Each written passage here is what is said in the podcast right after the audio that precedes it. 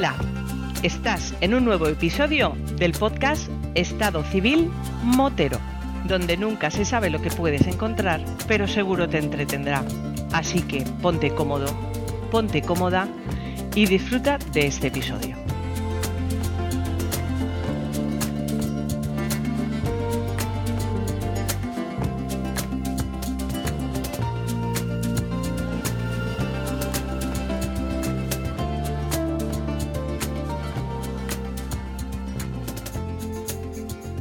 Pasa, chaval? Hola, amigo, otra vez por aquí. Amigo Josep, ¿qué tal? ¿Cómo andas por Valencia? Muy bien, muy bien, hombre. Se acerca un evento que entre, entre ciertos mm, amigos nuestros puede que sea factible. No quiero desvelar mucho porque igual se estropea. Porque es de esas veces que dices tú, tengo que tantas ganas de que suceda que no quiero contarlo. Pero si sucede, va a ser muy guapo. Probablemente, probablemente, claro. Yo no quiero pensar nada ni decir nada y así que todo fluya. No vamos Sí. a forzar. Sí, además de, de estas veces que dices tú, cuanto más lo arreglo, mm, más se estropea.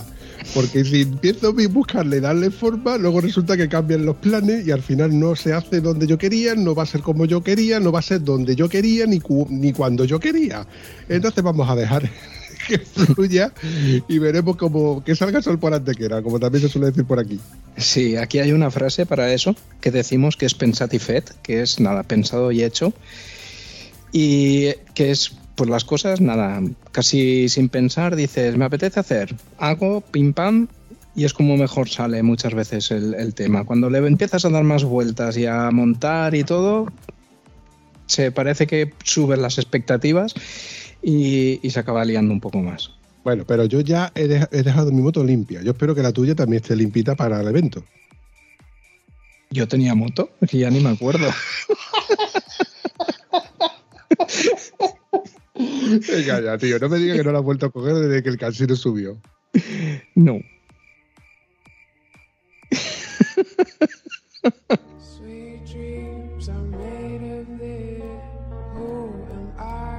To disagree? Travel the world and the seven seas. Que yo, búscate una excusa, tronco, que, que tienes moto, que eres un privilegiado, que hay muchos de los que nos escuchan que no tienen ni tiempo para poder coger la moto y otros que no tienen, que sí que tienen tiempo pero no la pueden coger o que quisieran tener tiempo pero quisieran tener moto, su mujer no les deja, el trabajo no se permite, los pañales tampoco. Un saludorón, por cierto.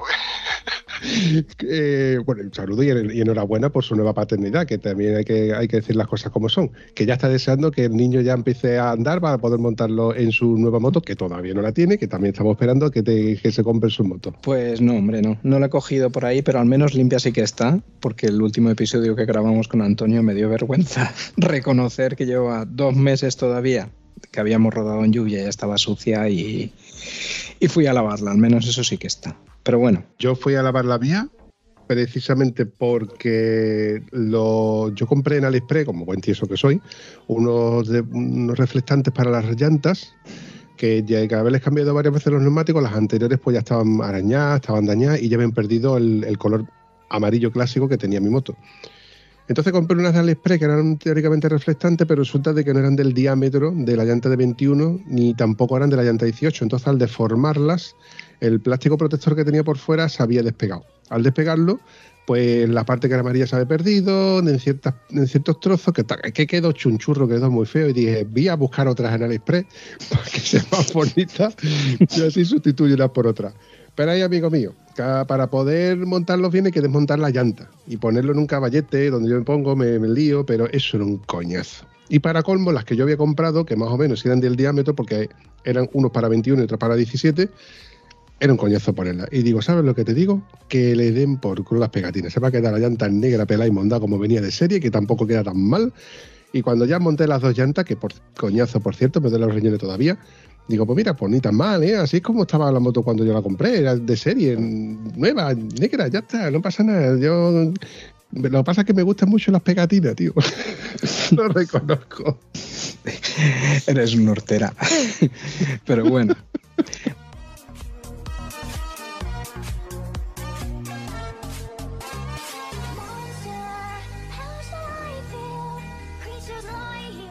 Pero hoy no estamos aquí para hablar de tus pegatinas ni tus sorteradas, creo yo. Bien dicho la parte en la que has dicho horterada.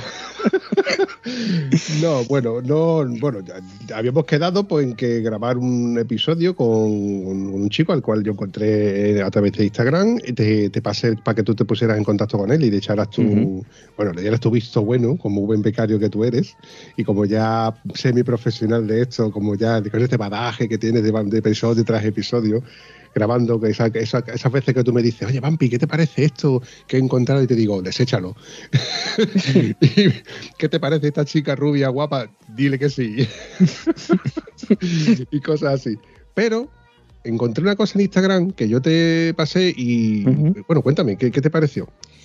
Me pareció interesante, porque bueno, es eso de que siempre tienes la duda de mil cosas que te pasan a diario, de si has de decir las cosas o no has de decirlas. Dices, mm, cada uno es mayorcito y que se lo organice, o si se entiende o no se entiende, o si te hacen caso o no te hacen caso, me debo quejar, debo no quejarme y seguir y que cada uno se busque lo suyo. Y bueno, esta persona que me pasaste es de la opción del voy a decir las cosas claras y voy a explicarlo y aparte bastante claro que nos lo explicaba. Y bueno, lo que tú has dicho, contacté y vamos, casi que en el primer momento ya me estaba respondiendo y diciéndome que, que sí, que, que, que para cuándo, que corre, corre.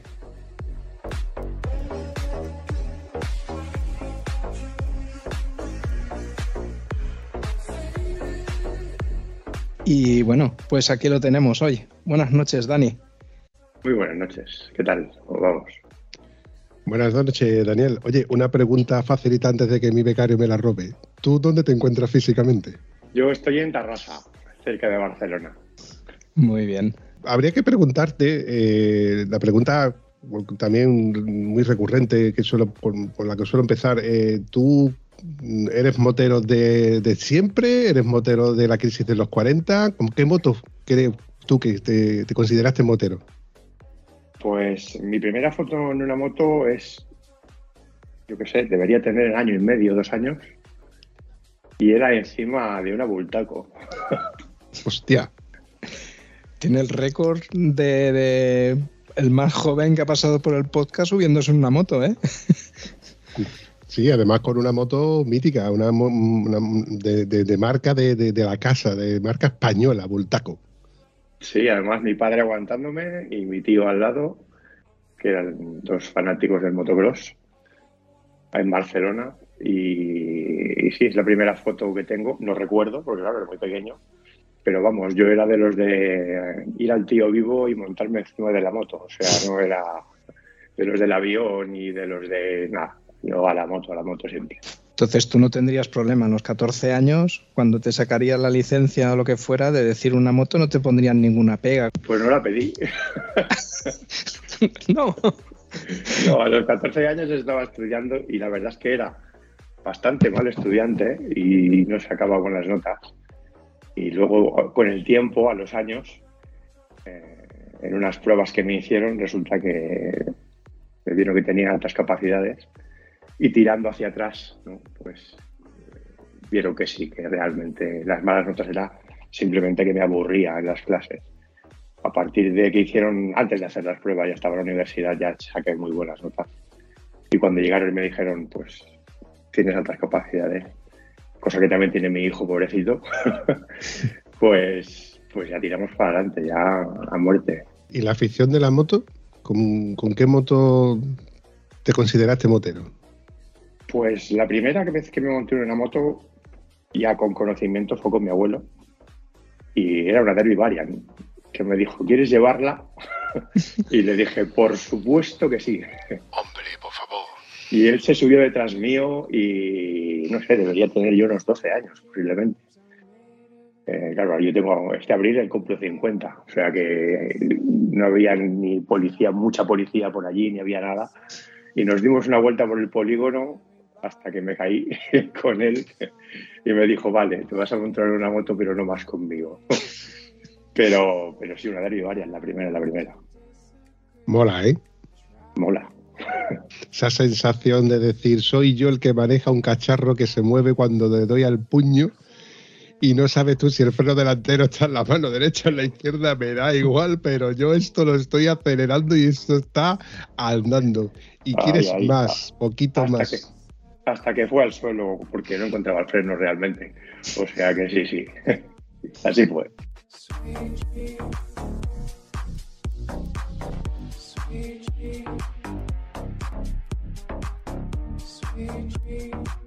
¿Y qué moto te compraste? Pues ya fui, fue bastante más tarde. Ya empecé a trabajar, empecé a trabajar bastante joven, bueno, con 18 años. Aunque hasta los 16, 17 estuve trabajando con el taller de mi madre, en un taller de confección, y bueno, toda mi familia es policía, policía local. Y, me presenté a las oposiciones y las saqué, fue el segundo de la oposición. eh, de unos cuantos que se presentaron, bastantes. Y ahí dije, con mi primera nómina, me parece que va a caer una moto. Y fue una Africa Twin, una siete y medio. Joder. Menudo estreno, una African Twin. Es que me dijeron que, era me dijeron que era tranquilita. Maquinón, tronco, maquinón. No fue tranquilita la moto, no, no iba tranquilita.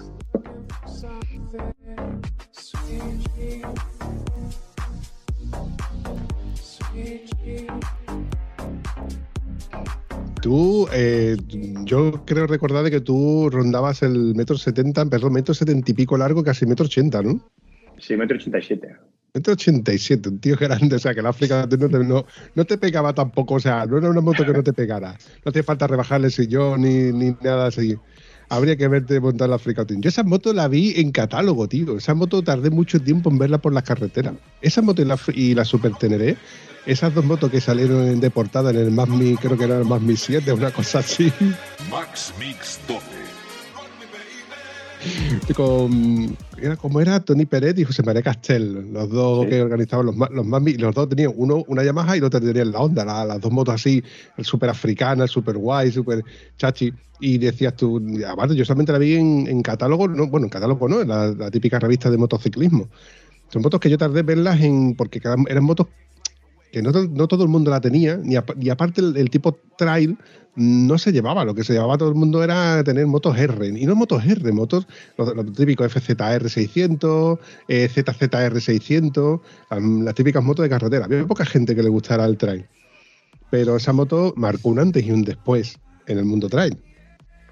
Marcó un antes y un después en el mundo trail y, en mi- y- y en mi mundo también, porque fue la primera moto que utilicé para hacer viajes. Cuéntame eso de los viajes. Pues eh, en unos días que me dieron de fiesta en el curro, me planté en Pirineos sin querer, porque no llevaba ni ropa, ni llevaba mochila, ni llevaba nada. Y claro, aquí Pirineos me queda muy cerca, me queda a unas cuantas horas. Y cuando me di cuenta, estaba en Viella, eh, mi madre me llamaba y me decía, oye, ¿dónde estás? Pues lejos, tardarás mucho en venir, un poco. ¿Qué escueto eres? Algo pasa. No ha pasado nada, no me he caído, estoy bien, pero posiblemente tarde unas cuantas horas en volver.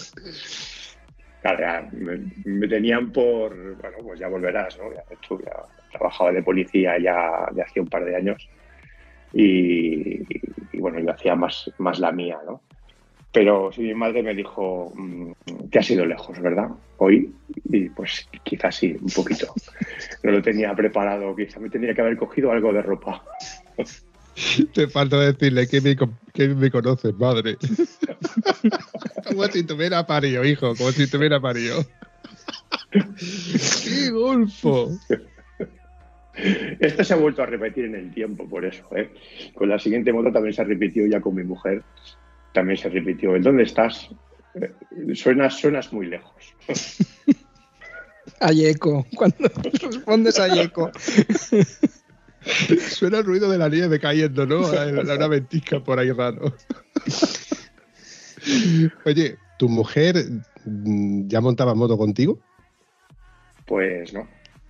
Mi mujer, cuando yo empezamos a salir, que es mi segunda mujer, eh, no que, bueno, que le gustaban las motos, porque había ido en moto ella y demás, pero no había hecho ningún viaje en moto realmente. No había hecho se había dado vueltas por el pueblo en moto, básicamente. Y cuando probó el viaje en moto, lo siguiente que dijo es, oye, cuesta mucho eso de sacarse el permiso de conducir de moto. Dije, pues es tanto como ir a una autoescuela y pagarla, o sea, no tienes ningún problema. Y, pero tengo el B, puedo ir con una 125 y le dije, pues mira, tardamos nada, cogemos el mil anuncios, Wallapop o lo que sea, y te buscamos una 125 y te empiezas a dar vueltas. Y su primer sitio fue el parking. O sea, ahí empezó a dar vueltas por el parking, luego la llevé a un polígono. pues más que nada porque la recta fue la larga y los fines de semana no hay nadie. Y lo siguiente que le dije es, bueno, ahora ya has ido, ya has vuelto en una recta, ahora va a dar la vuelta a la manzana. Lo que no le dije es que no, te- no podía dar la vuelta a la manzana porque estaba prohibido y tenía que volver hasta la calle de abajo, que ya era circuito. Ya había tráfico, ya había semáforos, ya había de todo. Y cuando volvió, volvió con una cara de asustada. Dijo, pero me has mandado hasta allá abajo y tenía que dar la vuelta. ¿Has vuelto? Sí. Pues ya podemos ir donde quieras.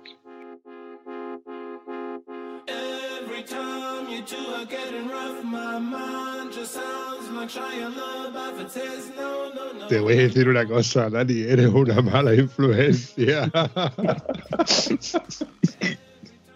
Bueno, tan mala no seré, tan mala no seré, porque lo siguiente que hizo fue media transpirenaica con una 125. Con una trail 125, pero sí que se hizo media transpirenaica ya solita. Con- conmigo delante y demás, y un grupito más, pero vamos, como una campeona, la primera.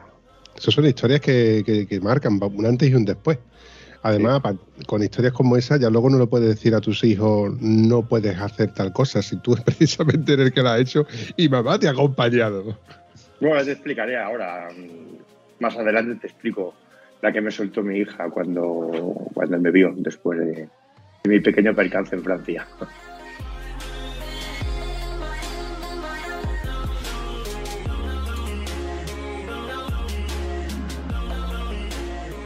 Bueno, eh, continuando con. Me dijiste que tuviste una Frico Twin, ¿la siguiente cuál fue? Pues la siguiente, aguanté la Africa Twin todo lo que pude. Porque soy una persona que me gusta, me gustan las motos y me gusta cuidarlas mucho. Y me gusta conocerlas. Y esa moto la desmonté y la monté como 25 mil millones de veces. Tenía mi caja de herramientas y sabía perfectamente qué es lo que fallaba, qué es lo que no fallaba, qué es lo que me tenía que llevar de recambios y qué no. Y he hecho lo mismo en la siguiente moto que tuve, que fue la BMW una F800 GS del 2008, nada más salir de, fábrica, y, la he aguantado hasta ahora. Y exactamente igual que la Africa Twin. Tengo mi caja de herramientas y, la conocía a la perfección. De casualmente yo también conservo esa moto. Me tengo que reír porque se ha hablado mucho en este podcast sobre, sobre la rubia. Yo tengo el, el modelo también del 2008, el otro color. Estaba el, el gris mm, elegante, como se le dice en el foro, y estaba el, el amarillo macarrilla o, o la avispa, como también se le decía en el foro. Yo conservo la, la amarilla y negra, la rubia, como le, como le llamo, con sus defectos y virtudes, evidentemente. Fue una moto que salió en el mercado y marcó un antes y un después en ese sector del trail donde habían desaparecido precisamente las Africa Twin y las Teneré Super Teneré, que eran las 700, 800. Y llegó BMW y dijo, bueno, pues aquí en este nicho de mercado, pues marco mm, a la 800 y a las F650 que también tenían el motor 800. Mm, Y ahí se quedaron que, que, bueno, que ya te digo, que fue un éxito de ventas por eso, porque no tenían competencia, entre comillas. Pero claro, bajo mi punto de vista, eh, los defectos grandísimos que tenían esas motos era que no tenían las suspensiones delanteras regulables, por ejemplo. Eso de que tú seguías teniendo cámara, una cosa que era incomprensible y obsoleto en, la época en la que salió. Eran no defectos de fabricación, pero eran yo creo que formas de abaratar coste para una moto que ya de por cara, porque partía de 9.400 euros, si mal no lo recuerdo. Una- sin- podías, eh, podías elegirla mm, sin ABS, podías elegirla sin ordenador a bordo, sin los intermitentes LED, pero todas esas cositas son las que molaban. Con lo cual ya te embarcabas en casi 11.000 euros perfectamente. Todo esto sin, sin meterle maletas, que eran otros 1.000 euros prácticamente más. Mm, yo sigo estando muy contento con mi moto, con sus defectos, como he dicho antes, porque para mí tenía bastantes defectos. Luego había muchas, muchas campañas, salieron muchas campañas. El pasador del eje delantero, el famoso manguito, eh, el aforador de combustible, creo que recordar que también tuvo un- una campaña, pero no precisamente el de la bomba de combustible, que fue un- uno de los males endémicos que tenía nu- nuestra moto con el tema de la temperatura.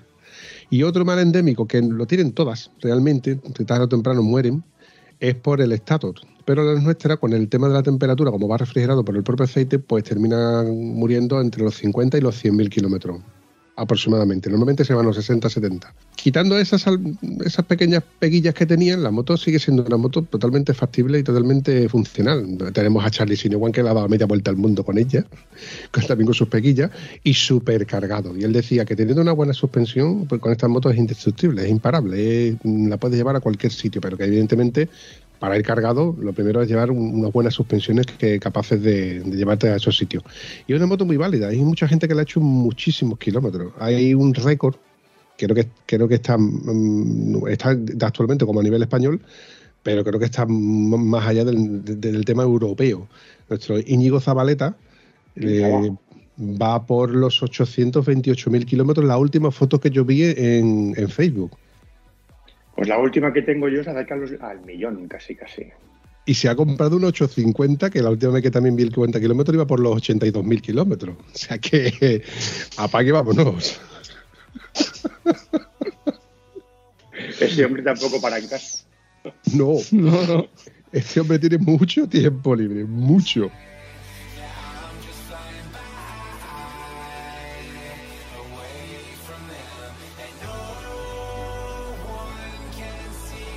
Pero también es verdad que, que él está enamorado de su moto, porque evidentemente también la ha mejorado todo lo que se le puede mejorar, ya lo he comentado. Ya no tiene las llantas tubeler, tiene puestas llantas mm, sin cámara. De hecho, creo que es el segundo juego. Eh, Las últimas que ha tenido ya son las doradas, no son las negras con las que yo la, vi.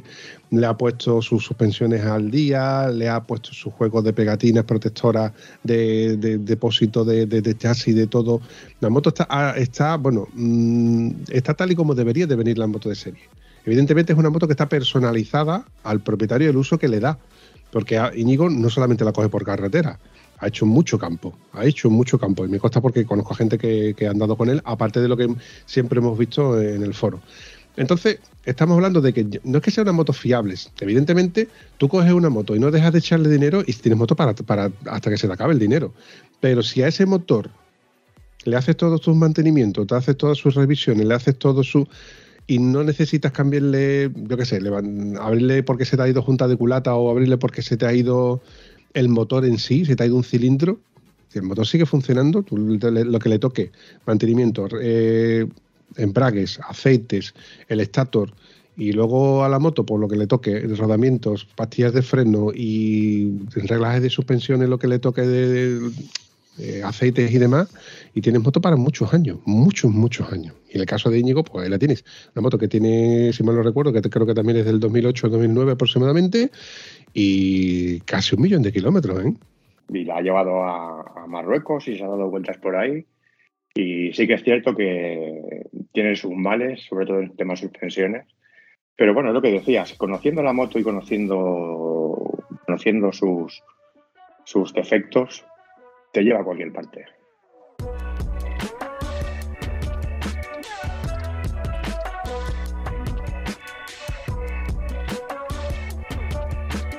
Ahora con esto que decías que habías empezado, bueno, que ibas con tu mujer, habíais hecho con la 125 el Pirineo, ¿habí- se- ¿habéis seguido viajando de esta manera, así, cada uno en su moto, o habéis ido los dos, ella acompañándote, o incluso, Sí, sí. O, o tú acompañándole a ella, también puede ser, vamos.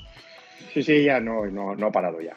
O sea, desde que empezó con la 125, la siguiente fue una seis y medio, cuando ya pudo sacar el permiso de conducir. Y de ahí coger la seis y medio y decir, ¿por qué no nos plantamos en Asturias? Pues porque, mira, no sé, no tengo fiesta. Pues vamos a coger fiesta y nos vamos a Asturias. Venga, va. eh, coger y plantarnos en picos de Europa con las seis y medio por, carretera, por autopista, por todo y lo traga todo. Todo, todo, me da exactamente igual.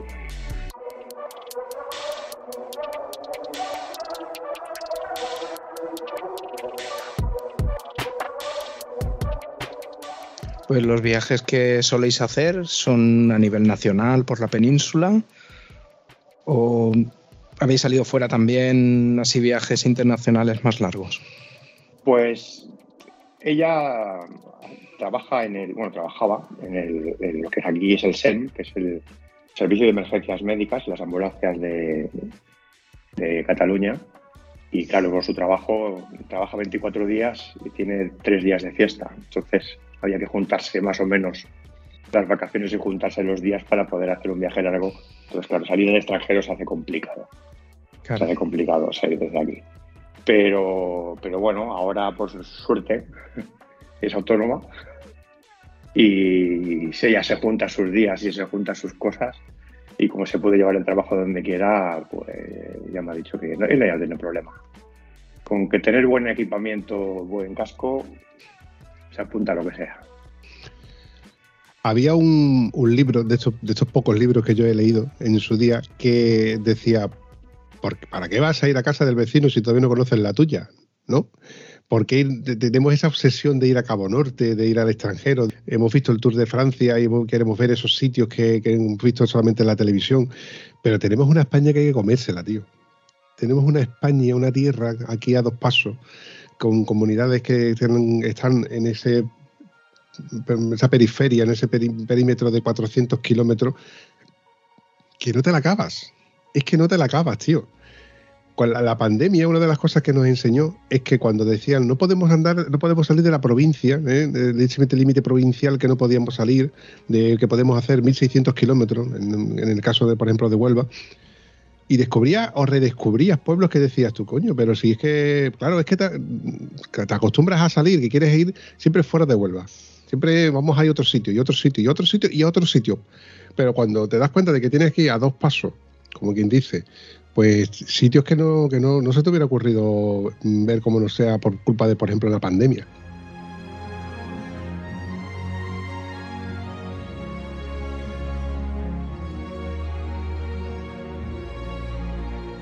Cuando decimos de, ver en el extranjero y dices tú, pero si aquí al lado tenemos Pirineos, Asturias, eh, tenemos sitios que dices tú, joder, macho, y yo luego la gastronomía, el conocer la moneda, el de llegar a un sitio y decir, eh, hostia, puf, me he quedado sin calzoncillo.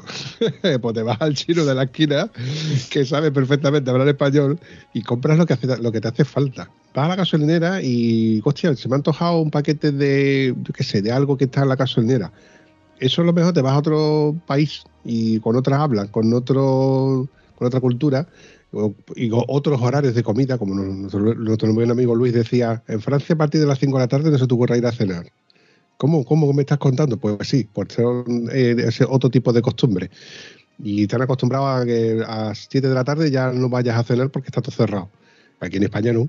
Aquí en España tú a las 7 de la tarde te paras la moto, ya es de noche, te das tu paseo, te das, conoces el pueblo, conoces la población, ves sus costumbres, su gente, y luego te vas a cenar. Y después te tomas una cerveza allí con el paisanín que está allí, que te cuentas mil historias de- del sitio. Por eso te digo que muchas veces queremos ir a casa del vecino cuando todavía no conocemos la nuestra. Eso suele ocurrir mucho y hay- yo creo que mucha gente piensa, bueno, ya me daré una vuelta por España cuando tenga más edad. Cuando sea más viejo, ya me daré una vuelta por aquí y ahora que estoy más joven, estoy más fuerte, pues me doy una vuelta por fuera. Yo tengo la suerte de que, bueno, los idiomas se me dan bien. Eh, Inglés y francés lo hablo bastante bien y salir fuera no me supone ningún, ningún impedimento, sobre todo en el idioma, ¿no? Pero, pero sí que es cierto que te das cuenta cuando haces Pirineos, cuando haces picos de Europa y cuando miras Google Maps que, te es fácil llegar hasta Cádiz, por ejemplo, en un par o tres de días eh, y no es tan fácil llegar a Cabo Norte eh, porque está muy lejos. Tienes que cruzar media Europa y cuando has cruzado media Europa todavía te queda lo mismo en Noruega para poder llegar a ver una bola, ¿no? Y sí que es cierto, sí, pero esa mentalidad de, no, de, conocerlo de fuera primero sí que deberíamos cambiarla. Sobre todo los motoviajeros, deberíamos cambiarla.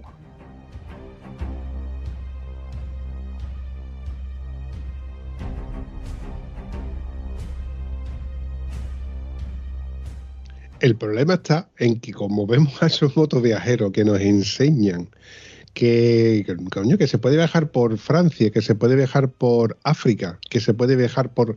Y al final decimos, coño, pues Marruecos nada más que tienes que cruzar y estás en Marruecos y a partir de ahí pues el Atlas, eh, hacerte la típica foto en el desierto, eh, que, que a todos nos gusta. O, por ejemplo, aquí en el sur lo que nos gusta es hacer la típica foto en la nieve. Que, aquí para ver la nieve que irse 800 kilómetros hacia Sierra Nevada. Eh, por, ejemplo, en tu caso, que tienes eh, aquí en Barcelona, que tienes, claro, que tienes acceso a Pirineo, como quien dice, lo tienes a un par de horas. Francia lo tienes también, creo que a un par de horas o tres, como mucho. Entonces, claro, yo Portugal lo tengo a 50 minutos. Y yo he hecho acampadas en Portugal a una hora y media. Yo he dicho, me llega a un sitio donde no, donde no hay nadie, sé que no, no, no, molesto, monto mi tienda y digo, joder, macho, estoy yo solo aquí con, con, con mi música, con mi cosa, y digo, y a una hora y media estoy otra vez en mi casa. Que realmente, y, y, sin embargo estoy fuera de España, que, es poder decir, estoy fuera de España. Mira, recuerdo, anécdota Vampi. está muy buena, está muy buena. Esta es muy buena. Se me ocurre la feliz idea del fin de semana de, de, Jerez, ¿no? Del Gran Premio de Jerez, pues todo el mundo se va a Jerez.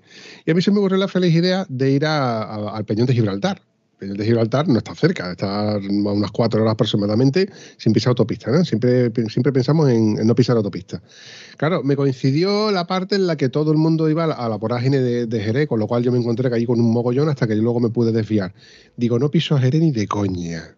Nada más que por el hecho de, de, no llegar a Jerez, sino encontrarme con el mogollón de motos que me encontré en el tráfico, que iban todos al mismo sitio, pero no estuve precisamente en el epicentro de, de, de toda eh, vorágine de motos y madre mía.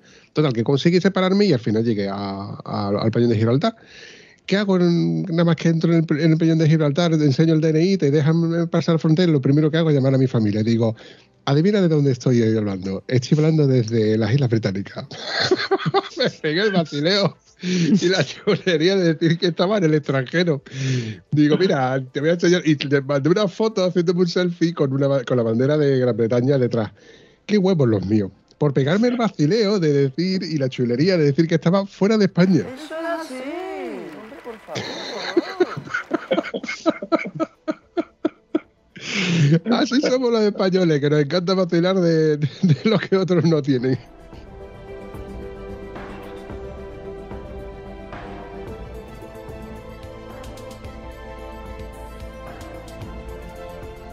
Bueno, aquí lo tenemos fácil también en Barcelona, porque piensa que Alpes está a 800 kilómetros y te plantas allí en nada, y en la moto más. O sea, en un momento te encuentras allí, al día siguiente ya estás dando una vuelta por los Alpes, ¿no? Entonces, eh, sí que es cierto que si miro mi mapa de seguimiento de Google Maps, que parece que no nos guste, pero sí que está ahí y nos gusta mirar a ver por dónde hemos ido, sí que me pasa también con otros motoviajeros, eh, sobre todo del sur, que ellos tiran más para el sur y nosotros tiramos más para el norte. Y algunas veces hemos dicho, oye, pues ¿por qué no quedamos en medio y nos vamos, yo qué sé, al oeste? Y tiramos para Portugal o tiramos para donde sea y, así nos vemos entre todos, ¿no? No hace falta que, que haya una concentración, es simplemente coger y, y, decir tal día en tal sitio. Nos vemos por Toledo, nos vemos en Madrid directamente y tiramos para Portugal y nos hacemos una, una ruta por Portugal, una TED por Portugal, por ejemplo. Así fue como se creó en el foro el, el, puzzle. El puzzle fue una excusa de, de, cómo reunirse los de aquí con los de allí, los de allí con los siguientes y los siguientes con los de siguientes y poder reunir las piezas de un puzzle que previamente se había mandado por correo y cada uno de, cada una de las, de las provincias, por así decirlo, tenían en su poder para juntarse y era, era una excusa muy chula para poder encontrarnos. Así es como realmente se crean las quedadas de los foros, en los coches, los foros en, las motos, en, cada una de nuestras marcas.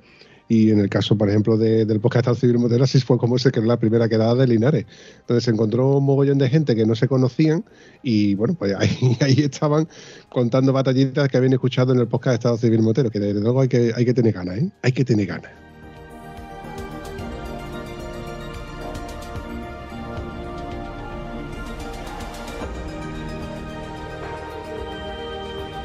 Pues si te digo que soy uno de los creadores del, del, del foro F800 GS.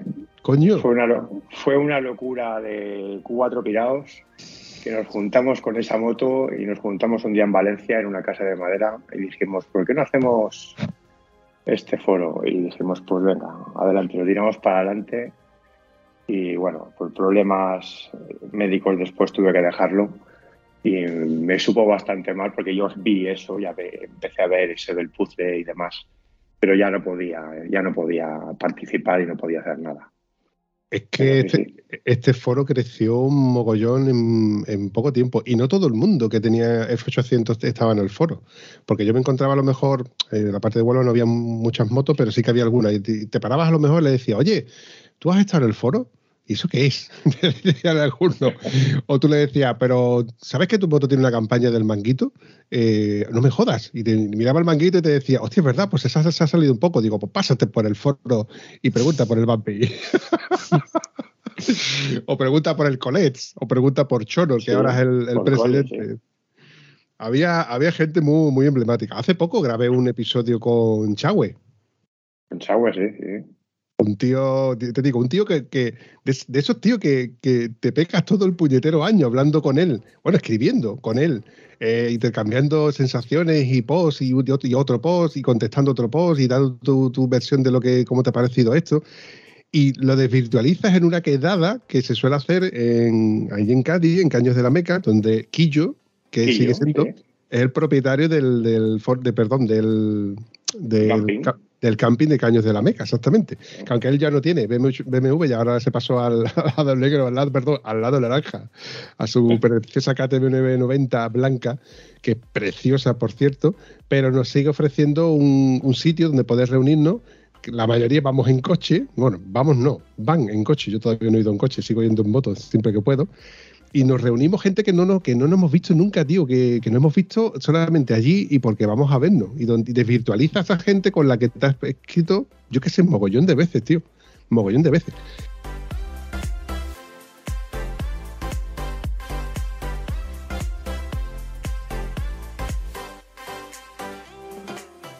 Y ya te digo, me encontré con Chague y digo, hostia, tío. Y la verdad es que si ya molaba escribirte con él, mm, tenerlo de enfrente y desvirtualizarlo y reírte, mola más, tío. Mola, mola, mola bastante. Pues fue, una época muy bonita y fue una época que recuerdo, recuerdo con alegría, porque el buen ambiente que había y, la gente que nos juntamos y- y el ambiente que había cuando hacíamos una quedada, la verdad es que sí, la verdad es que era... No lo he encontrado más, la verdad, no lo he encontrado Sí. más. La- el, el calendario, el famoso calendario donde cada uno ponía su fotografía. Tú no serás el que iba desnudo, ¿verdad? No, Había una fotografía de uno muy guapa donde desmontó la rueda, la usó como taparrabo y el casco, el único que llevaba el casco, para que no se le viera evidentemente el careto, y la rueda trasera que la tenía puesta de taparrabo. Una foto muy chula. Luego las típicas fotos que poníamos cada uno de fotos de postureo, donde luego se hizo un calendario. Se hicieron un par de años o tres por lo menos calendarios. Creo que tengo que tener todavía alguno por ahí. Sí, sí, yo hice un par de compras conjuntas, eh, una bastante grande que fue el tubo de escape, y Uh. después hicimos otra compra conjunta, también bastante grande, con los faros, y ahí Hacienda llamó a mi puerta. Hacienda llamó a mi puerta y me dijo, a ver, caballero, dígame usted qué está haciendo, qué está ocurriendo aquí. Ese dinero que entra, estas importaciones que está haciendo usted desde Italia, qué es lo que está ocurriendo, y nos metieron un palo en casa. Un palo que nos, bueno, estuvimos años para poder salir de ese palo. De hecho, bueno, mi nick, pues ahora es fuga, es, exactamente el mismo, soy ahora fuga en moto, pero mi nick dentro del, del, del grupo era fuga. Y bueno, con los problemas que tuvimos, dejé, dejé de escribir, porque claro, pensaba que me estaban siguiendo por todas partes gente de Hacienda, ¿no? y la gente decía, hostia, se ha fugado, ¿no? El fuga se ha fugado. Y no, al final sí, al final expliqué, bueno, tuvimos problemas graves, graves, graves. Y tuvimos que, que pagar como si fuéramos importadores y como si fuéramos una empresa. Y bueno, salió de la economía familiar. Recuerdo, recuerdo que aquello fue un movidón. Aquello fue un movidón. Pero bueno, ahí fue la época en la que, bueno, Hacienda abrió los ojos y vio que se hacían compras conjuntas y quería taj- sacar tajada, evidentemente, de, todo. Oye, lo de las compras conjuntas de los Leo Vince, aquello fue una catombe, ¿eh? Salieron Leo Vince por todos lados, de carbono, de aluminio. Madre mía, yo esa me la perdí. Esa me cogió mal económicamente, aparte que en casa yo no podía hacer caja B, como bien algunos que me contaban que tenían caja B, pero me, perdí esa compra y la verdad es que mm, me arrepiento mucho porque ese ha sido el- único tubo de escape que me ha gustado, no estéticamente, sino por el sonido. Tenía un amigo mío, el Tiesto, que sí compró uno, no lo compró en compra conjunta, se lo compró aparte, pero cómo sonaba su moto, tío, sonaba mucho mejor que la mía. La mía tiene un MIP y, a ver, estéticamente es mucho más bonito, pero el sonido del, del Leoince, me parece tontería, pero mm, sonaba diferente, sonaba a moto de competición, moto macarra, macarra. Además tenía, podías ponerla con DB Killer sin DB Killer, y luego una tapadera que iba en el colector, donde se unía el colector con el silencioso, que era una chapa con cinco agujeros, que era eh, la, la- ¿Cómo era? El matafuego, ¿no? Creo que lo, creo, que- creo- creo que lo habíamos llamado. Apagallamas, sí. Entonces le decía, le, además había un post que decía con con sin con o con sin y sin con creo que era porque era sin la apagallama pero con DB Killers DB Killers como que de que era apagallama aquello fue es que el, el foro funcionaba muy muy bien tío para muchísimas cosas además ese respeto, esa caballerosidad, esa parte en la que si mm, sonabas un poco más sonante te llamaban un poco la atención para decir, a ver caballero, usted está sonando, usted está usando palabras mayúsculas, por favor, no use las mayúsculas que parece que está gritando, coño. Esos 10 emoticonos que tenía porque no teníamos más, que lo usamos para todo. Esa, esa funcionalidad de, de poder subir las fotografías, que no las podías subir, que tenías que irte a un servidor, subirlas a ese servidor y usar el, URL que podías copiar para luego usarlo para poder ver esa fotografía. Madre mía. Y las crónicas, tío. Y las crónicas de, la- de las postquedadas y las postconcentraciones. Madre mía.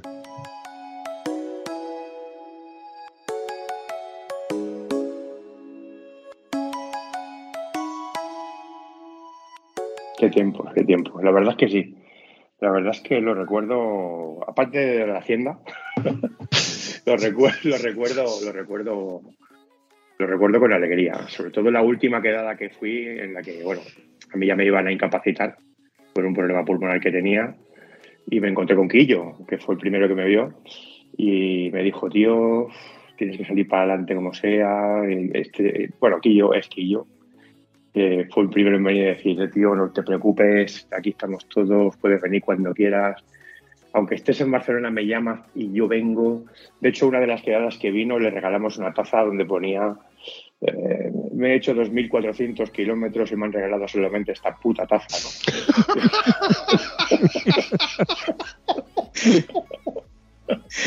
He venido solamente a comer y me han regalado esta puta taza.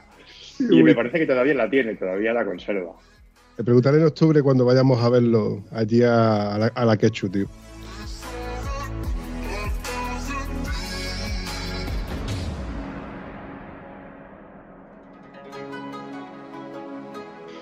Bueno, eh, ¿sigues conservando la, moto? Pues no. la moto murió en Francia este verano, bueno, este verano pasado, porque estamos en febrero ya, eh, a manos de un C2 que se incorporó a la autopista bastante mal y chocamos de frente en la autopista a la altura de Mirús, más o menos, era cerca de la trifrontera entre Alemania, Suiza y Francia. Y, y bueno, la moto fue siniestro total. Se partió por la mitad, el subchasis también. Eh, y vamos, no quedó ni un tornillo seguro de esa moto. Ya no la quise volver, no la quise traer para España. Dije que se quedara allí, que la desballastaran, porque no había nada seguro en esa moto. ¿Recuerdas el accidente? Eh, pues te tengo que decir que sí. Recuerdo el accidente, no recuerdo el accidente en sí.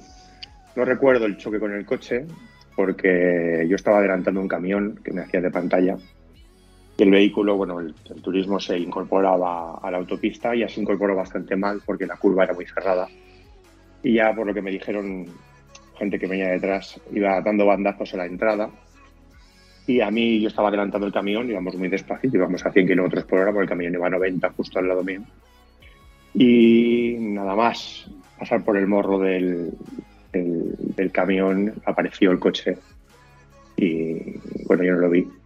Solo noté el, el choque eh, en todo mi lado izquierdo y salir volando y caer más adelante, rodando.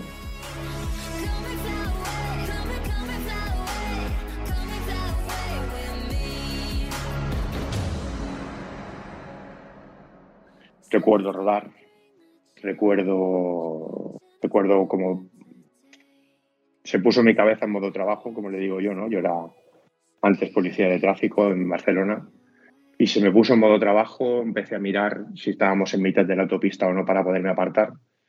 Vi que estábamos en un lateral, estábamos casi, bueno, estaba a casi 100 metros de la, de la moto, estaba muy lejos de la moto, pero ya vi a mi compañero de viaje que ya venía corriendo a socorrerme. Vi que todo el tráfico estaba parado. O sea, no, no, pasa como aquí que hay un accidente y, continúa el tráfico en marcha.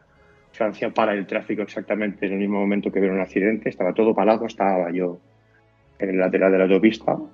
Recuerdo cuando vino la ambulancia, recuerdo cuando vinieron los bomberos, recuerdo cuando vino el médico y me dijo, estás demasiado despierto y te tengo que dormir. Y ahí ya no recuerdo nada más. Pero recuerdo esos 15 minutos bien, bien de, de accidente en, la autopista y recuerdo como bomberos empezaban a, a quitarme mi traje, a quitar, a romper el traje para ver eh, las fracturas que ya sabíamos que teníamos, puesto que la, la pierna no estaba en una posición anatómicamente correcta y el brazo también estaba bastante mal, el brazo izquierdo, que fue el golpe más fuerte que tuve, porque me lo dio el coche directamente. Y, y bueno, al médico sí que le pude explicar, ¿no? Sé que tengo una fractura abierta en la pierna de fémur, tengo una fractura abierta en el brazo. Eh, noto que he perdido bastante sangre porque me noto, me noto cansado y me noto, y me noto aturdido.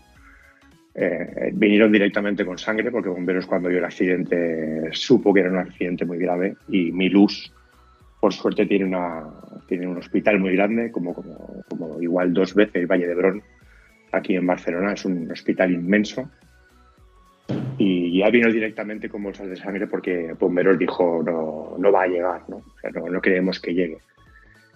Pero bueno, mira, gracias a tener una ambulancia cerca, a la primera asistencia que tuve de mi compañero y de los que estaban allí, a que Bomberos estaba a menos de 500 metros y sobre todo a la Gendarmería que, que empezó a hacer círculos y empezó a acotar zona para que nadie se acercara y que pudieran venir rápido a las ambulancias pues llegué, no sé con cuánto tiempo, porque ya perdí, bueno, me durmieron y ya perdí el conocimiento.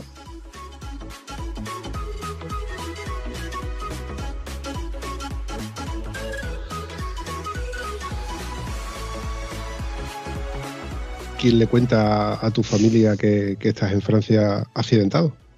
Él, él llama, él y su mujer, que iban, iban, iban los dos conmigo. Yo por problemas pulmonares no puedo, bueno, puedo ir solo, podría ir solo a todas partes. Pero, claro, mi mujer, conociéndome, no quiere dejarme solo. Y siempre buscamos el poder ir con alguien más por si me ocurre cualquier cosa, pues que sepa primero qué hacer. Y después, pues llamar a una ambulancia, llamar a quien sea, o poderme poner una medicación para poder, para poder estabilizarme. Y mira, pues eh, le tocó a él y fue algo duro para ellos porque sé que todavía no duermen. y, y, claro, ellos lo que único que vieron fue la pierna, ¿no? Fue que tenía la pierna bastante en mala posición y que estaba rota. Y es lo primero que dijeron, ¿no? Que, bueno, que habíamos tenido, que habíamos tenido un accidente, que ellos estaban bien, pero que, que tenía una pierna rota. Es lo único que pudieron decir porque luego ya no dejaron acercarse más y en el hospital a nuestros familiares tampoco les dieron más información. O sea, a tu mujer le cuentan que tienes un accidente, pero no te, de, no te dan más información. O sea, que hasta que te pudo ver, ¿cuánto tiempo pasó? Pues, pues es, es duro explicarlo. Mi mujer conociendo, bueno, yo primero yo siempre llevo, suelo ser bastante redundante en las cosas y siempre llevo las cosas dobles. Y entonces llevaba una, una doble baliza, una en la moto y una encima mío. Entonces En el momento en que vieron que la moto y yo nos separábamos y que la moto no se movía durante mucho tiempo, ya sabían que había ocurrido algo. Y mi mujer lo primero que pensó fue, pues cojo un vuelo, me planto en Basilea, que era la población más cercana que tenía aeropuerto, y voy a verlo. Eh, eso fue nada más colgar. El vuelo hizo escala en Mallorca, ya llegó temprano, temprano más que temprano de madrugada. Llegó a la una y a las 3 de la mañana le cancelaron el vuelo a Basilea. Entonces se pasó toda una noche pegada al teléfono con dos rayitas de batería. esperando una llamada. Porque yo estaba en, la, estaba en el hospital, estaba en quirófano, eh, estuve con unas 14 horas más o menos en quirófano, y ella estuvo pegada al teléfono todo ese tiempo esperando un vuelo para salir a Barcelona y poder volver a Basilea. O sea que llegó dos di- bueno, un día después al hospital. Llegaron antes mis padres en coche, que salieron también desde Barcelona, que mi mujer en avión. Vaya tela.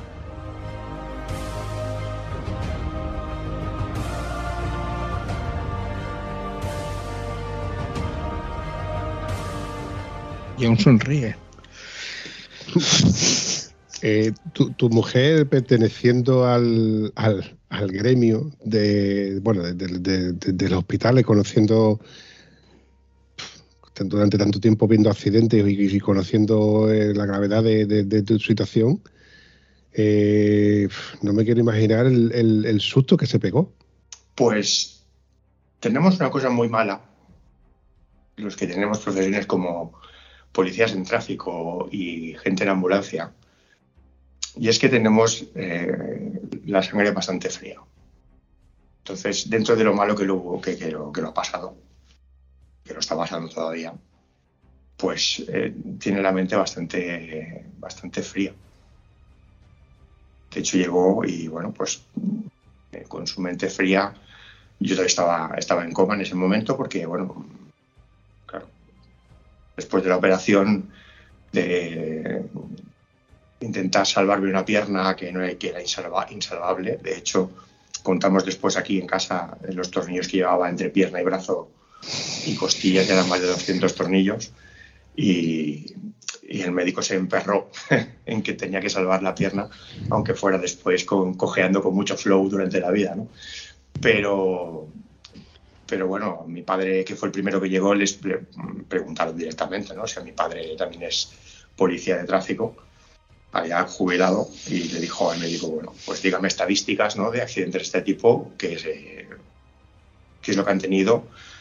Y el médico le dijo, mire, es la primera vez que una persona tan rota llega a este hospital vivo. O sea, no lo sé, no tengo ni idea.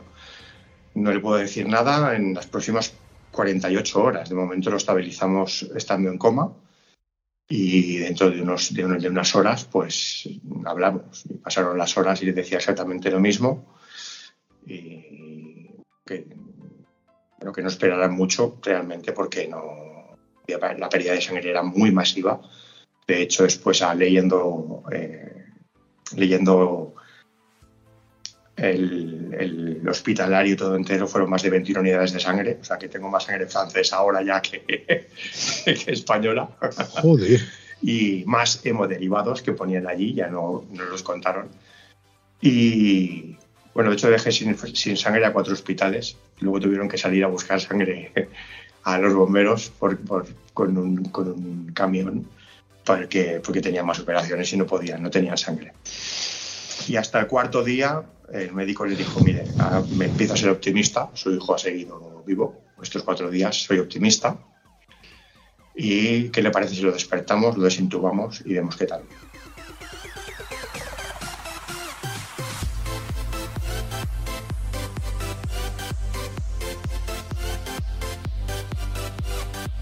Sí que tenemos esa parte, como os decía, esa parte fría de haber trabajado y de... De hecho, una vez, mira, para que veáis lo frío que podemos llegar a ser, ¿no? Una vez en- estando aquí en casa, nosotros tenemos dos hijos, ahora uno cumplirá 14 y, y la niña cumplirá 13. Y estábamos aquí en casa, estábamos comiendo, estábamos comiendo albóndigas y demás, y de repente vimos que nuestra hija se llevaba la mano al, cuello Claro, vimos el plato, le faltaba una albóndiga, la, la bestia se había metido la albóndiga entera a la boca y vamos, entre mi mujer y yo no tuvimos que decir nada. Yo cogí a mi niño, lo aparté, aparté la mesa, mi mujer ya dio una vuelta a la mesa, cogió a las niñas, le sacó la albóndiga, le dio un par de golpes, dijo, ¿qué? ¿Estás bien? ¿Ya puedes respirar? Sí, bueno, venga, pues vale. Pues yo volví a poner la mesa, volví a poner al niño la- en el sitio y continuamos comiendo. Al rato, mi hijo dice, ¿cómo podéis estar tan tranquilos con lo que acaba de pasar? Dice, bueno, acaba de pasar, sí. Bueno, te- no hay que decir que estos temblaban a los dos las piernas, ¿no? ya sentados en la mesa. Sí, bueno, acaba de pasar, pero ha sido un accidente, no ha pasado nada. Pues continuamos exactamente igual, ¿no? La vida continúa y no pasa nada. Tú no te preocupes, aquí no ha pasado nada. Al tiempo mi hija sí que dejó de comer carne durante un tiempo, ¿eh? pero, pero El susto que se dio era, era mínimo como para recordarlo. Quiero hacer una connotación sobre que vosotros no estáis viendo la cara de Daniel como yo la estaba viviendo, como la está viendo Josep. Josep de verdad está de- descompuesto. La cara que tenía ahora mismo Josep no es la que tenía hace un rato. Pero Daniel no ha perdido la sonrisa en ningún momento de esta conversación durante más de una hora que llevamos grabando. para nada.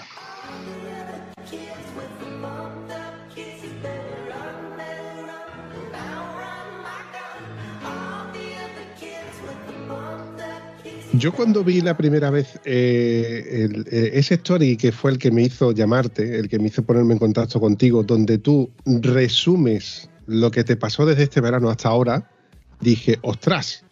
Y ya luego vi lo- los anteriores stories y las anteriores publicaciones tuyas que están en, en Instagram, que podemos verlas, y me eché las manos a la cabeza porque hay unas en las que evidentemente no puedes sonreír, porque ahí estás lleno de dolor. Hay otras en las que estás drogado, tronco. en la que se te ve visiblemente que estás bajo la influencia de ciertas drogas que, por otro lado, te- supongo que te harán sentirte feliz en un momento en el cual necesitarías esas drogas porque lo, por lo que has tú pasado, que no has terminado, por ojo, eh, es mucha tela, tío. Hay una fotografía, precisamente, donde se te ve un mogollón de tornillos y tienes ahí más tornillos que una caja de, herramientas. Madre mía, tío. No puedo nada más que decir, Daniel, que tienes unos huevos muy gordos, tronco. Muy gordos, porque las publicaciones que tú has ido haciendo, otros no sería capaz de publicarlas por el mero hecho de que son, son cosas que dices tú, joder, macho, estas cosas mm, lo- odio la, vida que tengo, odio cómo estoy en una puta silla de ruedas y lo que menos voy a hacer, lo que menos me apetece es que la gente o mi familia lo vea. Otros dirían, esto es una forma de recordar todo y cada uno de los putos días que estuve en una puta silla de ruedas eh, por culpa de, de un accidente que no debería de haber pasado. Y otros dirían que, bueno, que a mí me gusta ver el morbo en el cual tú lo pasas mal. Que precisamente esa ha sido tu última publicación. Esa última publicación donde tú dices, ¿cómo es posible que en esta sociedad veamos mejor esta parte en la que estoy drogado o que me están limpiando el culo que mm, una parte en la que yo informo o comunico cómo se puede o no se puede hacer ciertas cosas con mi minusvalía, entre comillas, que no es minusvalía, sino simplemente tus impedimentos. ¿Cierto? Cierto, cierto.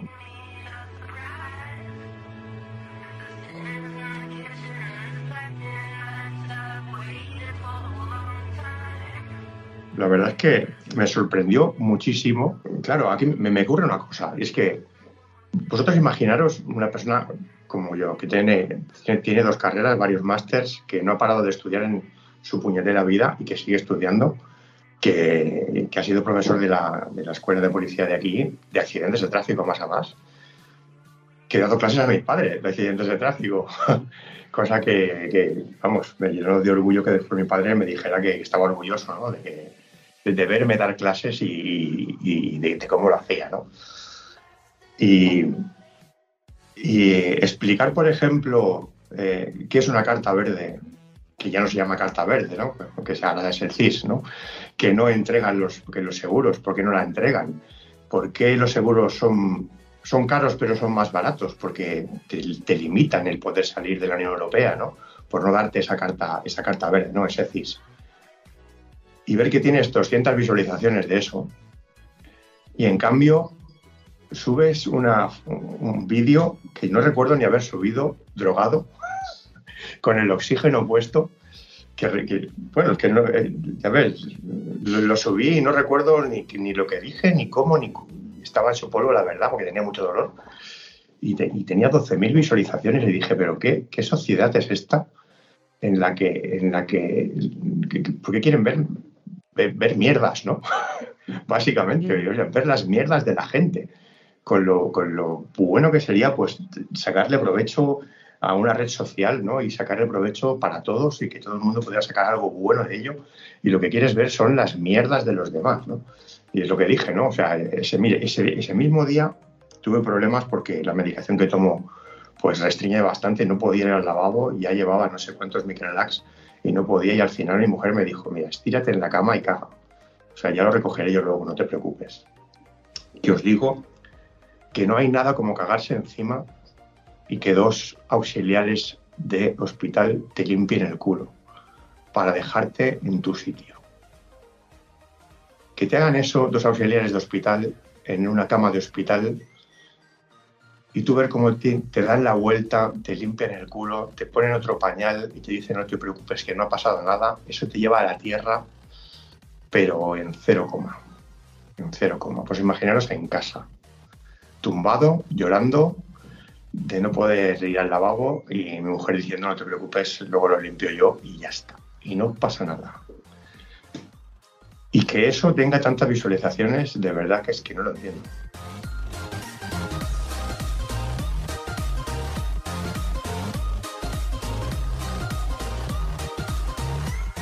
Lo que comentabas es que, bueno, pues cada vez parece que está más claro lo que vemos desde hace tiempo. Es un, estamos en una sociedad que lo que nos va es el morbo y ver la desgracia del ajeno y qué le ha pasado y todo esto. Y es a lo que vamos. Y mira cómo le duele, mira qué jodido está. Bueno, los programas de televisión que más triunfan son en los que se cuentan todas las putas miserias de unos a otros y dices, ¿y a mí qué narices me importa? Pero es que, vamos, es que estamos así. Es, es- es la Por lástima. Es así, la telebasura y los medios de, de comunicación que te cuentan las cosas morbosas son las que funcionan. Si yo contara, como por ejemplo nuestro amigo Pablo Escribillé, contáramos aquí en el podcast más que cosas de temas de seguridad, donde hablamos de seguridad y seguridad y seguridad y seguridad, pues no, no, no tendría tanta gracia. Pero cuando yo y Antonio, Antonio y yo nos tiramos de la lengua y él me llama moterillo endeble, yo le llamo mariquita, por- lo he dicho suave, ¿eh? lo he dicho suave, que coste pues esa parte es la que mola, en la que nos tiramos la lengua. Pero bueno, así no funcionan la- las redes sociales y así funcionan los medios en los que nos gusta ese morbillo donde sabemos la- los trapos sucios de- del vecino. Si supiéramos los trapos sucios del vecino, pues evidentemente siempre estaríamos pendientes de, de la vida social del vecino. Y así funciona con las redes sociales. Vemos el postureo, la- las cosas donde mm, mm, Charlie Sin igual se cae con la moto y mira, lo tonto se ha caído otra vez con la moto. Tonto, que eres tonto. Mm, levántate de la moto. Pero es que eso es lo que vende. Nos gusta, nos gusta ver esa- ese tipo de cositas.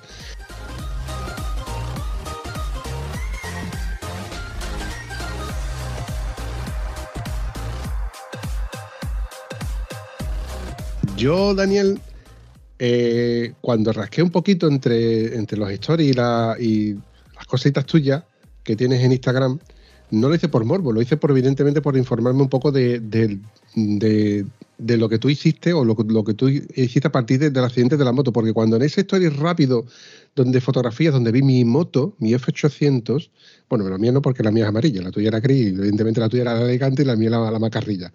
Pero dije, hostia, la moto está partida por la mitad. Claro, ya, ya indagué, un poco, por morbo. Reconozco que era por morbo, por ver cómo ha sido, cómo lo ha pasado. Pero claro, ya vi esas imágenes en las que tú intentas ponerte de pie con tu familia. Ole, ole cuando tienes a tu familia al lado que te puede echar una mano que, que ves. Y, por la parte de la que a mí me corresponde, poniéndome en tu lugar, en tu pellejo, esa parte en la que tienes que rendirte a la evidencia de que necesitas a tu familia y que gracias a que la tienes alrededor, la tienes para que te echen un cable, Pero, tío, ¿qué huevos tienes, macho? ¿Qué huevos tienes? Porque se te ven tantas publicaciones sonriendo y esa sonrisa que, que- que os transmito desde el principio de esta grabación hasta ahora no ha perdido. Porque evidentemente no- deduzco que no está bajo las influencias de drogas ni de ningún No, tipo, no, ¿verdad? todavía no. No, lo he hecho, lo he dicho de broma, pero no dejo de, asombrarme, Daniel, por, el hecho de que desde, que hemos empezado a grabar y desde muchas de las publicaciones que tú tienes, estás sonriendo, te, mm, estás sonriendo a la vida, porque evidentemente también deduzco que la vida te ha, dado, te ha dado muchos palos, te ha enseñado muchas cosas por las cuales tú dirás, coño, es que no es motivo para, para ponerme triste ni, poner, ni ponerme a llorar, cuando hay otros motivos para estar feliz y contento.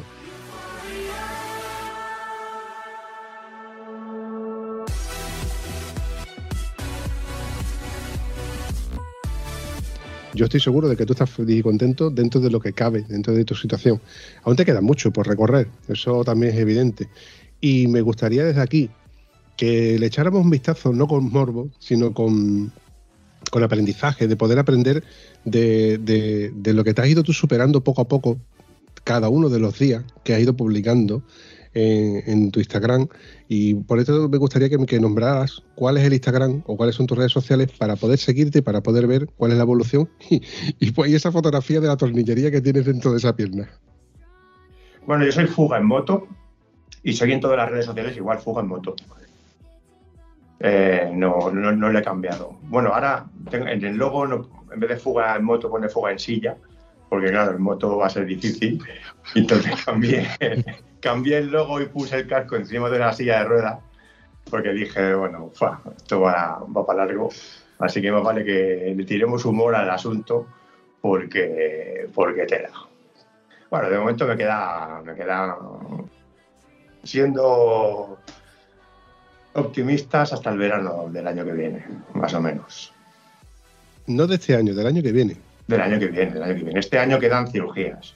Quedan unas seis cirugías más o menos. Ya llevo seis o siete. Quedan seis más. Y para poder caminar, como digo, con flow. O sea, caminaré con flow toda la puñetera vida. Porque he tenido una pérdida de, de, de fémur bastante importante que están intentando solucionar, no saben cómo todavía. Ya tienen más o menos cómo poder solucionarlo pero tendré una pérdida de unos 4 centímetros de pierna izquierda importante. Lo que sí que he mirado es si puedo subir y bajar la marcha, y he visto que sí, de momento sí, puedo subir y bajar marchas. Y en el pie derecho no tengo nada, o sea que pues llego al freno bien. Y la limitación en el brazo izquierdo, eh, pues va bien para la postura de manillar, o sea que, que se prepare el concesionario. Desde luego que huevo tienes, Dani. Yo estaba pensando, cuando has dicho verano, digo, bueno, a lo mejor de, aquí a este verano, no, no, has dicho del verano siguiente, y yo me pensaba en ir a la playa, en poder- poder disfrutar de la playa, andar por la arena, bañarte en la playa, y tú estás pensando en montarte en moto otra vez.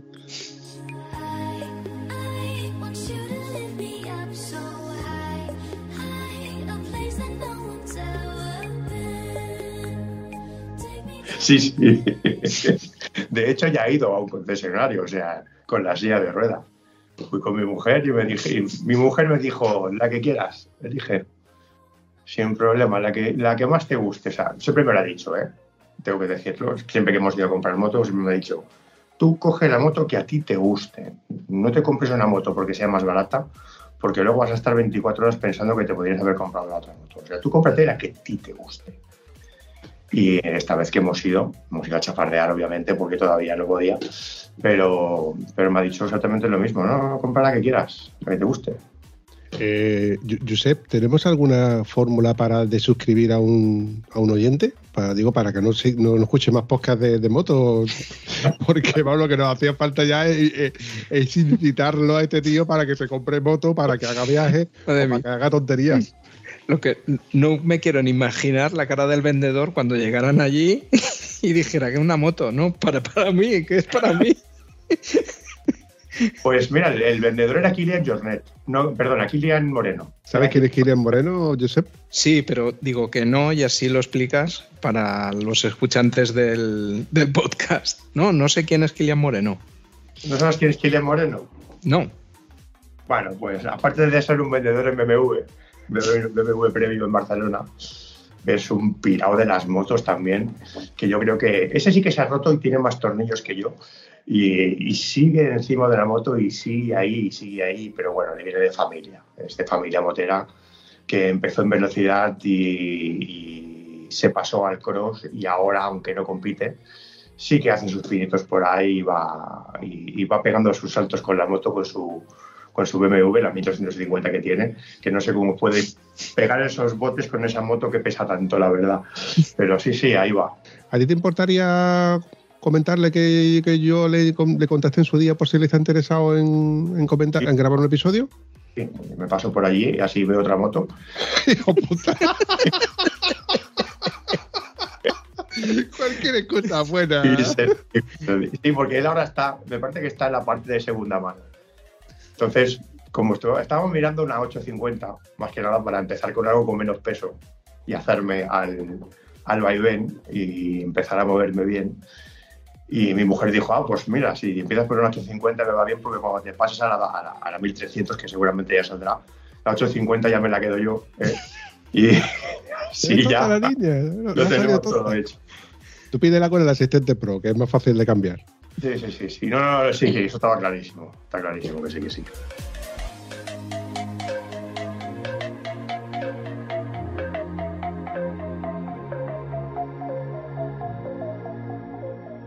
Dani, eh, para ir recortando este episodio, yo suelo preguntar qué tal, qué tal te lo has pasado. Deduzco que te lo has pasado muy bien porque nos hemos reído bastante en el previo, en el pre, en, el- en las tomas falsas, etcétera, etcétera, etcétera. Pero cuéntame tu sensación después de, de que yo te dijera de grabar un episodio.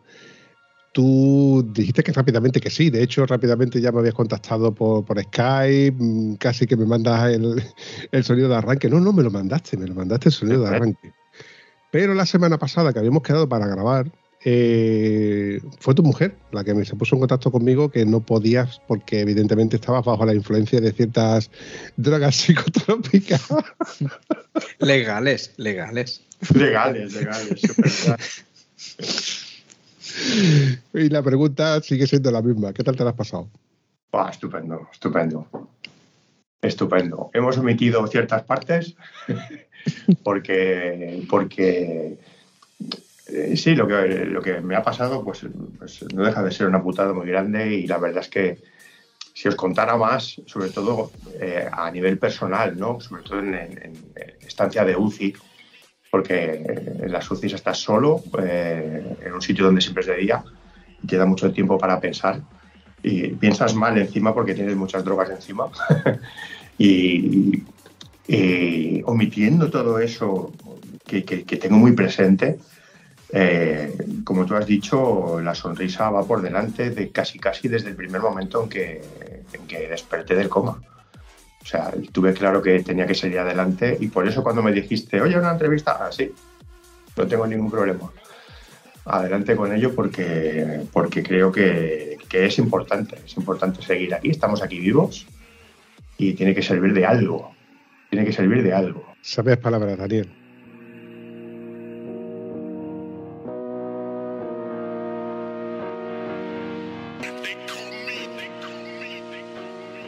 Antes de irme a Noruega, antes de irme hacia, hacia, hacia Noruega, porque no llegué, obviamente, eh, tuve una conversación con mi hijo, porque, bueno, preadolescente y demás, está enfadado con el mundo, todo el mundo está contra él. Y, le, y le- y le dije, ¿no? Tío, no puedes estar enfadado todo el rato. O sea, no puedes estar enfadado. Tú imagínate que yo salgo ahora, después de aquí una discusión, salgo al Mercadona, que lo tengo aquí al lado, y pasa el autobús número uno, me pasa por encima y me mata. Y tú lo último que te quedas es que te has enfadado con tu padre y ahora no le puedes decir nada, porque ya se ha muerto. O sea, no puedes, no podemos estar así en casa, tienes que mirártelo un poco más. Y cuando los dejaron entrar en el hospital, para que veáis los dos, ¿eh? Cuando, mm, claro, entraron uno, de uno en uno y mi, hijo- lo primero que me dijo es cómo me he acordado todo este tiempo de la, conversación que tuvimos, ¿no? De que no podíamos estar enfadados porque mira ahora, ¿no? El accidente que has tenido tan grave y que, casi, y que casi no vuelves, ¿no? Y es cierto, no podemos estar enfadados. Eso fue lo que me dijo mi, hijo.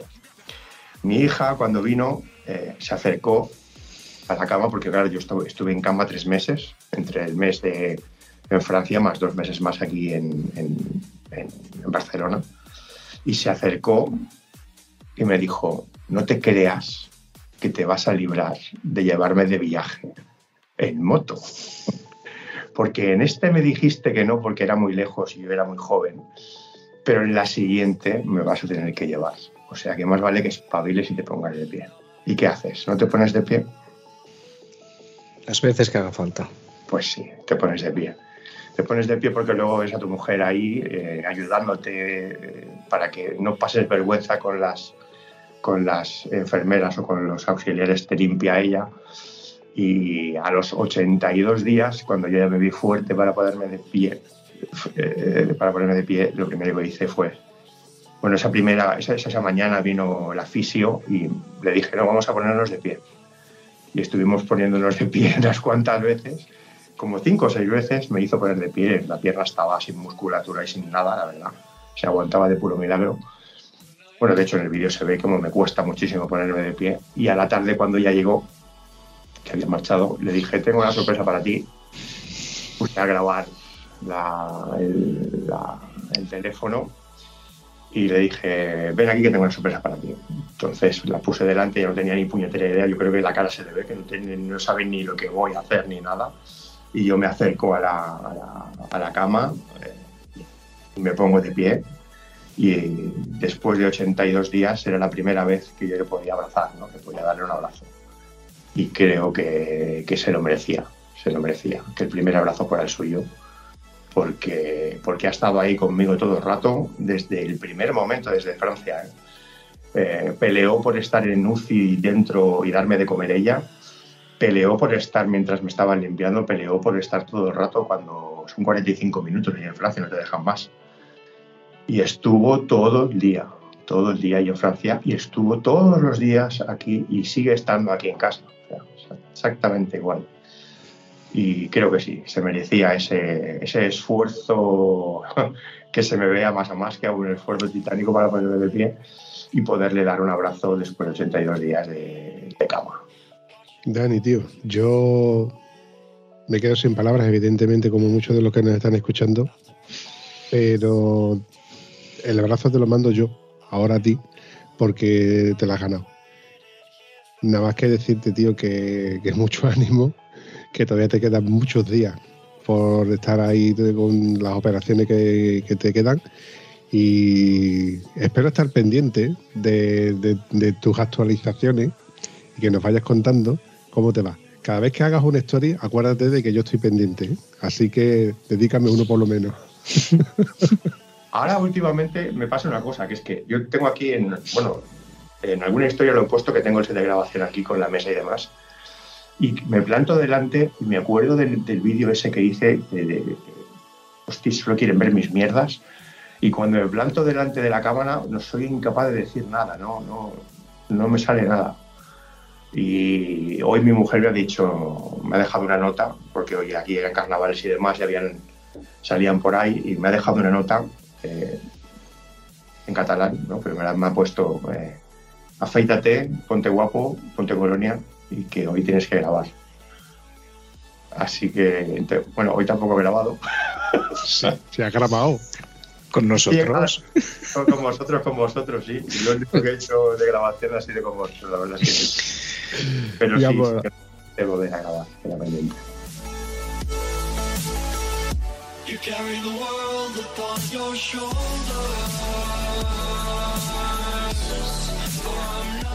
Por mí, por mi parte, agradecerte que hayas pasado por el podcast Estado Civil Motero, eh, redescubrir que tú eras Fuga, el- ese forero con el que tantas veces hemos hablado y escrito. Y, tío, mm, mandarte un fuerte abrazo, eh, ánimo. Quiero que le des un abrazo a tus hijos de mi parte y un gran beso a tu señora por haber estado ahí y seguir estando ahí. Y bueno, por mi parte, nada más que despedirme. Que para ti, pues eso, es complicado por, por lo que estás pasando y, y todo esto. De hecho, la última vez que te escribí era por interesarnos por, por saber cómo te encontrabas y todo. Y luego, oye, que vamos a grabar ya. Y dije, hostia, ¿aquí qué pasa? Por favor, este hombre no, no, no, no. Que sí, que sí, que hay que hacerlo. Entonces, no sé, ya te digo que después de una experiencia así, la, fuerza y las ganas de, de seguir tirando adelante y no rendirte, la verdad es envidiable. Yo, yo me conozco, que llevo tiempo viviendo conmigo y, te puedo asegurar que no, no, no, no tengo esa fuerza, lo envidio. Envidio una envidia muy sana por ver cómo, cómo eres capaz de, de- afrontar estas situaciones. Y lo mismo que ha dicho Vampi, vamos, un besote súper fuerte a tu mujer y a tus hijos porque, vamos, son de, de nota también, ¿eh? Muchísimas gracias. Habéis aguantado bastante bien. Estaba mirando mientras explicaba el alcohol y la verdad es que habéis aguantado el tipo bastante bien. y nada, agrade- agradeceros un montón eh, el, haberme, el haberme contactado. Gracias de nuevo por llegar hasta aquí. Si te gusta ese contenido, coméntalo en cualquiera de nuestras redes sociales. Y si además te ha servido de algo, compártelo.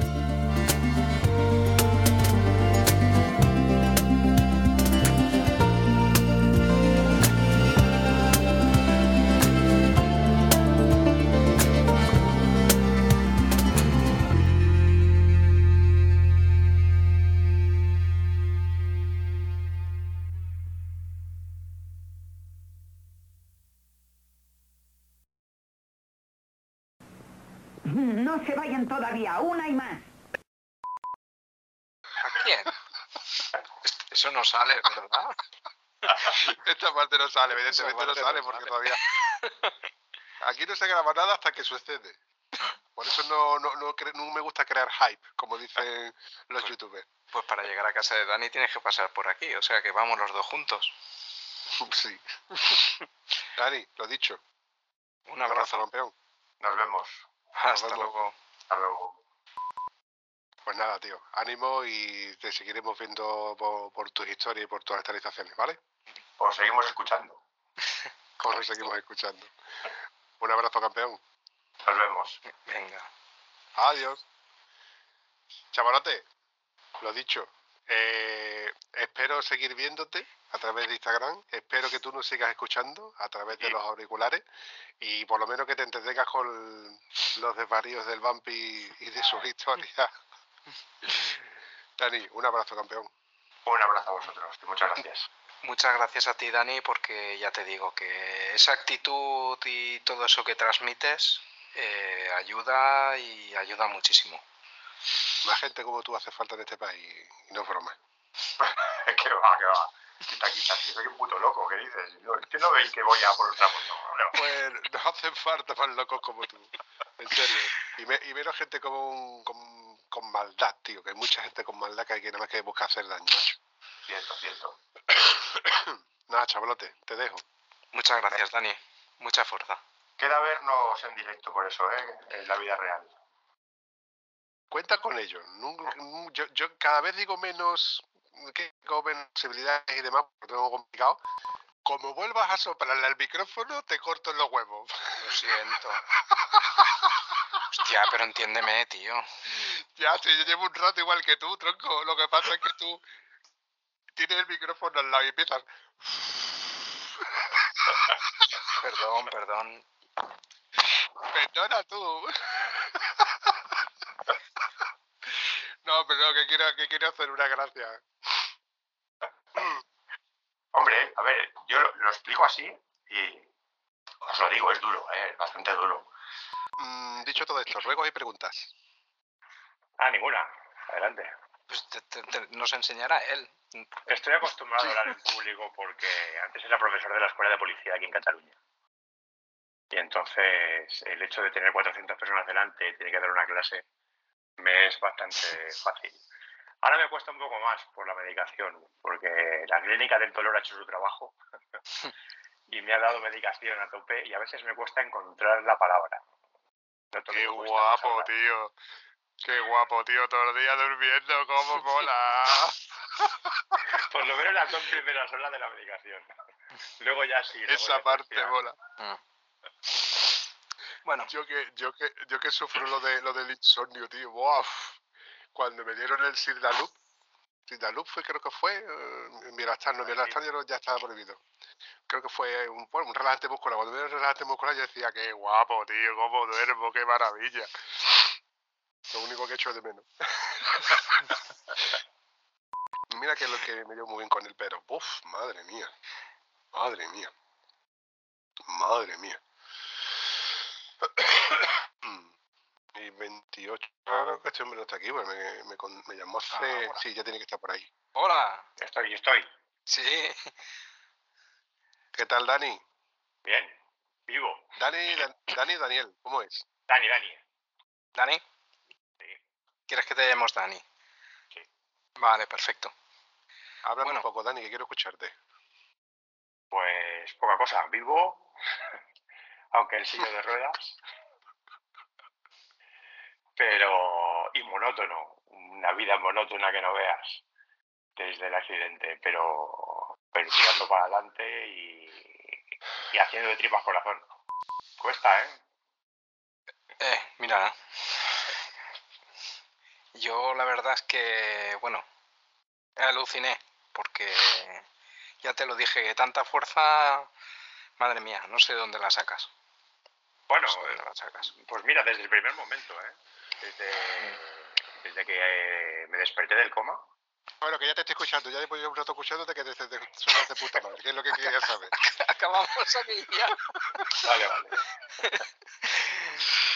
Bueno, Dani, te voy a dar un curso intensivo comprimido, condensado de cómo funciona Skype para nosotros, para, para lo que es el formato de grabación. Eh, no, no- no te pongas guapo que no vas a salir en la tele. O sea que, No, no, no, nada por verme yo. Nada. Todo y cada uno de los episodios del podcast Estado Civil Motero empiezan con el sonido de arranque de la moto del invitado. Qué huevos los míos, yo sé cuando le digo a él, pensando que era. No me acuerdo quién era, tío. Ay, no me acuerdo si era. Ay, no me acuerdo, tío. Le digo, yo pásame el sonido de arranque de tu moto. Y me dice, lo veo complicado. Y me manda la foto de la moto partida por la mitad. Y digo, hostia, Dani, tío, que no me acordaba que eras tú el que con el que hemos quedado a grabar para dentro de varias semanas después. Digo, perdona, tío, que se me va la, ca- se me va la pelota. No, te, lo- te mandé, te mandé el último sonido, ¿eh? Sí, bueno, es, es- es- es válido, es válido, después de todo es válido. Pero casualmente, como él también, eh, también era mi moto, te dije, no te preocupes que lo podemos conseguir. De todas formas, el, el tuyo eh, me es válido, me, me sirve. ¿Tú me ves? Sí, Yo a ti no. ya, ya lo sé, no había enchufado la cámara.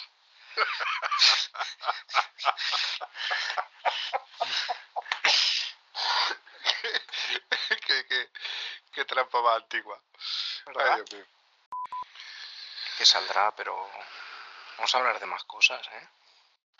Sí, bueno, eh, más, de, más de lo mismo es tu libro, ¿no? Eh, vamos a hablar de tu libro, tú me cuentas tu historia como la quieras contar y, poco más. Vamos a intentar reírnos un poco y que se lo pase bien, como evidentemente sabemos todos, como tú y yo solo sabemos hacerlo.